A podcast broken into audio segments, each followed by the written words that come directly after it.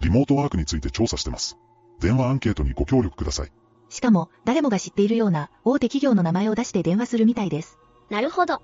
電話だと、相手が本物の企業かどうかなんて、全然わからないもんね。お礼に2000円程度の商品券をプレゼントしますよ。とか言って巧みに誘導するみたいです。もちろん、商品券など送りません。商品を売るわけではないです。ただのアンケートです。ご心配なく。とも言われるので、つい安心してしまう方も多いみたいです。うちのおばあちゃん、商品券とか好きだから引っかかっちゃいそその電話で在宅時間や家族構成を聞き出します。若い男性がいるなら、抵抗する可能性がある。だから、6人くらい送った方が良い。などをリストにまとめているんですね。う。うわ、急に怖い。何人で襲えば成功するか、計算してるんだね。そういうことです。そして電話調査が終わったら、いよいよ第3段階に入ります。リストを作る第3段階では、実際に現場に行って、家の状態や車をチェックするそうです。車に高齢者マークはつけているか、